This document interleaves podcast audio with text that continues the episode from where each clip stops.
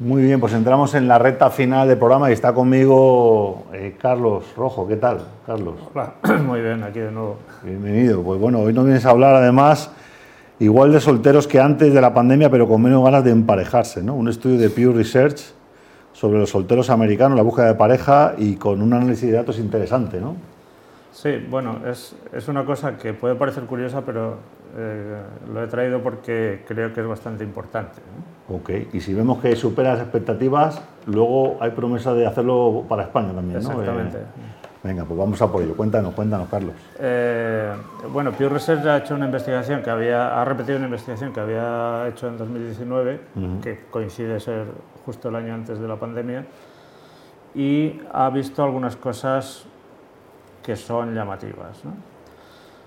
Estamos en un momento en el que, como siempre, como hace siglos, eh, hay mucha gente preocupada por la superpoblación.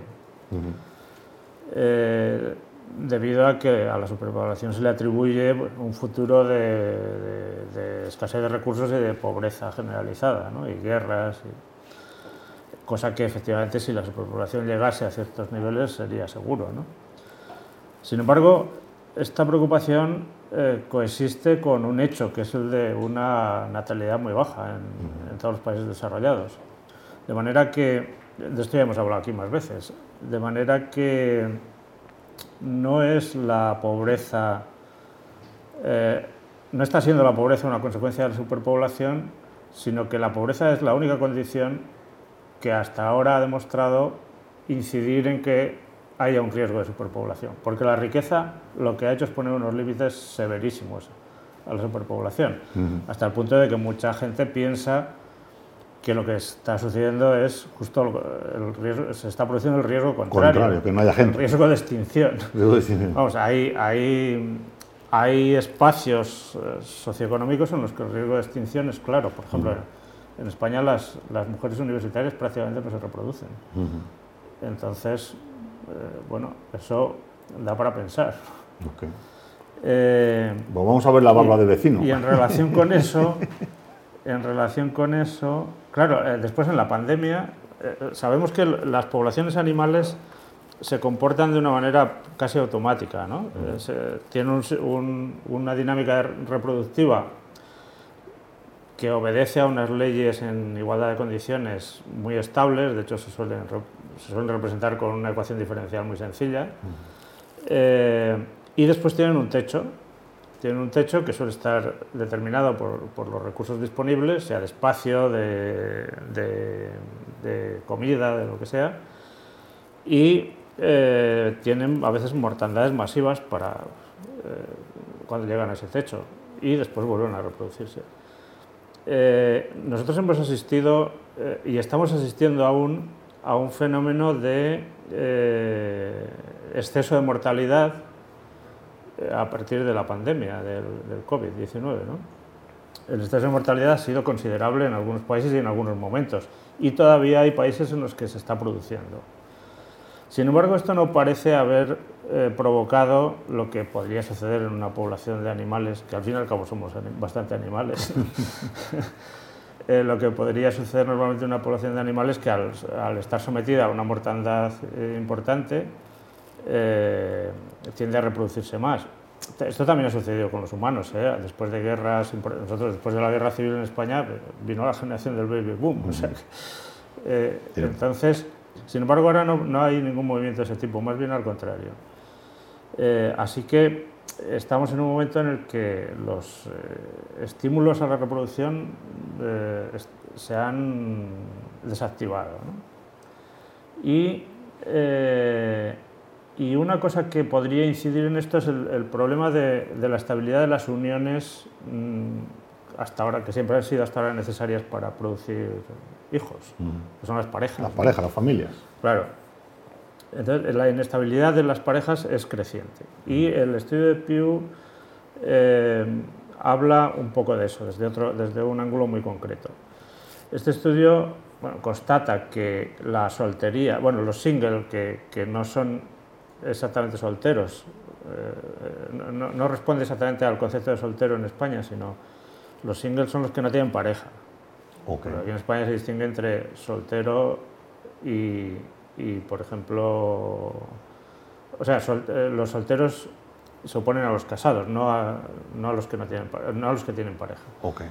Pero en, en, el mundo anglosajón o por lo menos en Estados Unidos los singles son los que no tienen pareja. Okay. Entonces está en los adultos americanos eh, a partir de 18 años está en un 30% y es, eso es, esa cifra es mm, similar a la que había antes de la pandemia. Eso no ha cambiado. Eso no ha cambiado. La cifra es eh, examinada en función de algunas variables sociodemográficas, tiene eh, diferencias enormes. Por ejemplo, los, el grupo más joven, de 18 a 29 años, considerando conjuntamente hombres y mujeres, tiene una tasa de soltería eh, de single del, del 47%, o sea, 17 puntos más que el conjunto. Pero si te vas en ese mismo grupo de edad a los varones, eso sube al 63%, que es eh, la misma tasa que tienen los varones LGB. Los LGB, que son las lesbianas, los gays y los bisexuales, los han agregado porque no tenían mucha muestra para, para separarlos. ¿no? Eh, entonces, en, algunos, en algunos mm, segmentos, de en algunos estratos sociales, la soltería es, es grande. Ahora bien, y ante esta situación, la gente que se plantea, ¿están buscando pareja o no? Porque a lo mejor, y aquí viene lo más llamativo, que de, desde, bueno, primero hay un 60% de los, de los singles que no buscan pareja. Que quieren seguir así, solteros o sea, están, sí, están, no sé si quieren o no, pero no buscan pareja. Okay. Y y lo que sucede es que eh, de 2019 a 2022 la, la, tasa de los que buscan pareja ha decrecido. Ha decrecido, por ejemplo, en los solteros varones ha decrecido 11 puntos. Uh -huh. O sea, no es un decrecimiento banal. Eh, de manera que eh, no solo hay muchos que no buscan pareja, sino que los que buscan pareja están decreciendo, coincidiendo con este momento en el que hemos perdido población por, una, por un exceso de mortalidad. ¿no? Uh -huh. Y después, bueno, hay algunos datos sobre qué tipo de pareja buscan, porque aquí se incluye todo tipo de parejas, es decir, las parejas casuales, pero es que hay gente que no busca ni siquiera un rollo, digamos. ¿no? Es una pareja casual, sino eh, ningún tipo de... Cuando entre los que buscan pareja sí que predomina predominan los que buscan una pareja, digamos, una, lo que llaman en el estudio una relación romántica, uh -huh. que se entiende que es una relación a largo plazo. Okay. A largo plazo teóricamente, porque las relaciones tienden a durar poco en general. ¿no? Uh -huh. Y son menos los que, los que buscan eh, parejas casuales, pero, pero el grupo, el grupo mayoritario no es ninguno de estos dos, sino los que buscan una cosa o la otra, un poco lo que salga. Okay. Si me sale una relación duradera, bien, pero. Si me bueno. sale un amor rápido también. eh, y, y después el, la última cosa es los que busca, los que usan canales digitales para, uh -huh. o sea, canales de aplicaciones de, de citas, de citas online, online, tipo Tinder y todo esto. Y estos son un 45% de, okay. de los que están buscando. En el caso de los hombres del grupo de edad de 18 a 49 años, uh -huh. que sería el grupo más joven, aunque es bastante amplio, es más de la mitad, es un 53%.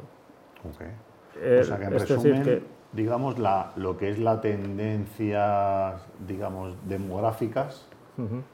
eh, después van a ir acompañado de, de, esto, que sería como los siguientes datos, ¿no? Claro, las tendencias demográficas, bueno, esos son hechos constatados en los registros públicos y las tendencias demográficas se sabe que en los países desarrollados, esto ya lo presentamos aquí un día, es a la baja.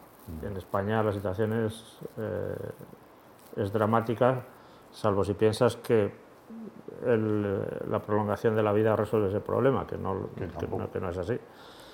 Pero, pero es, o sea, la tendencia demográfica se establece en los hechos. Ahora, Después están las, las, cosas que la gente viene haciendo en relación con esos hechos. No solo el hecho, los comportamientos claro, que van a traer los hechos de manera. No solo el hecho reproductivo, sino las cosas que están alrededor de eso. Por mm. ejemplo, el emparejamiento, ¿no? que es eh, a lo que alude este estudio. Y también demuestra que... Así que, y después, claro, eh, cuando buscas pareja, cómo la busques, yo creo que dice algo también de qué tipo de pareja vas a poder montar. Eh, porque la, la, pareja es una cosa de mucha intensidad relacional.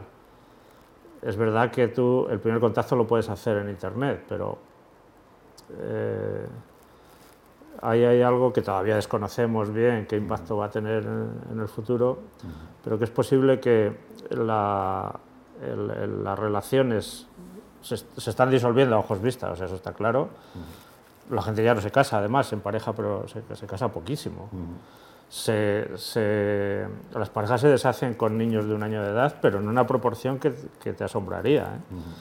Eh, y entonces la pareja, tal como la conocíamos hasta hace muy poco tiempo, se está disolviendo y los, y los residuos se digitalizan, digamos, se podría resumir. O sea que de momento pinta, pinta como regular. Bueno, esto yo... La, amenaza poblacional pega un frenazo en seco y puede ser que sea eh, un origen de causa de extinción. yo, en general con los datos no soy muy partidario de, dispararte en el juicio y empezar a hacer grandes interpretaciones, pero creo que son elocuentes. Después ya uno puede poner el acento en, lo negativo o no, pero...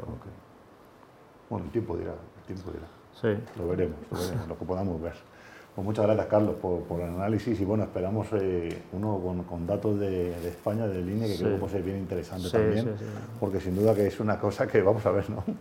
Si la tecnología y hacer estos estudios nos ayuda a bueno, saber quién va a pagar las pensiones. Bueno, hay una, cómo, se va a sostener el estado de bienestar. Te puedo decir que hay una cosa que me sorprende desde la época en que te conocí a ti, que es cuando empecé a, a tratar mucho con gente del ámbito de la tecnología. Y es que hay una cantidad de gente extraordinaria que no, que no tiene hijos. Que no tenéis hijos. ¿Qué hacéis? vamos, vamos a tener que poner las pilas, sí, vamos a tener que eh, tomar eso como un problema, un problema tecnológico serio para afrontarlo. Pues muchas gracias, Carlos Rodríguez Rojo, especialista en datos y CEO de Cuíndice, en cuíndice.com, si queréis ahondar más en análisis y visualización de datos y todo el expertise que tiene Carlos después de 25 o 30 años liderando esa empresa, pues ahí, ahí lo tenéis a mano. Muchas gracias por vuestra asistencia. Llegamos al final de nuestro programa número 24 de la serie y os esperamos la semana que viene con más tecnología hablando en español. Un saludo. Chao, chao.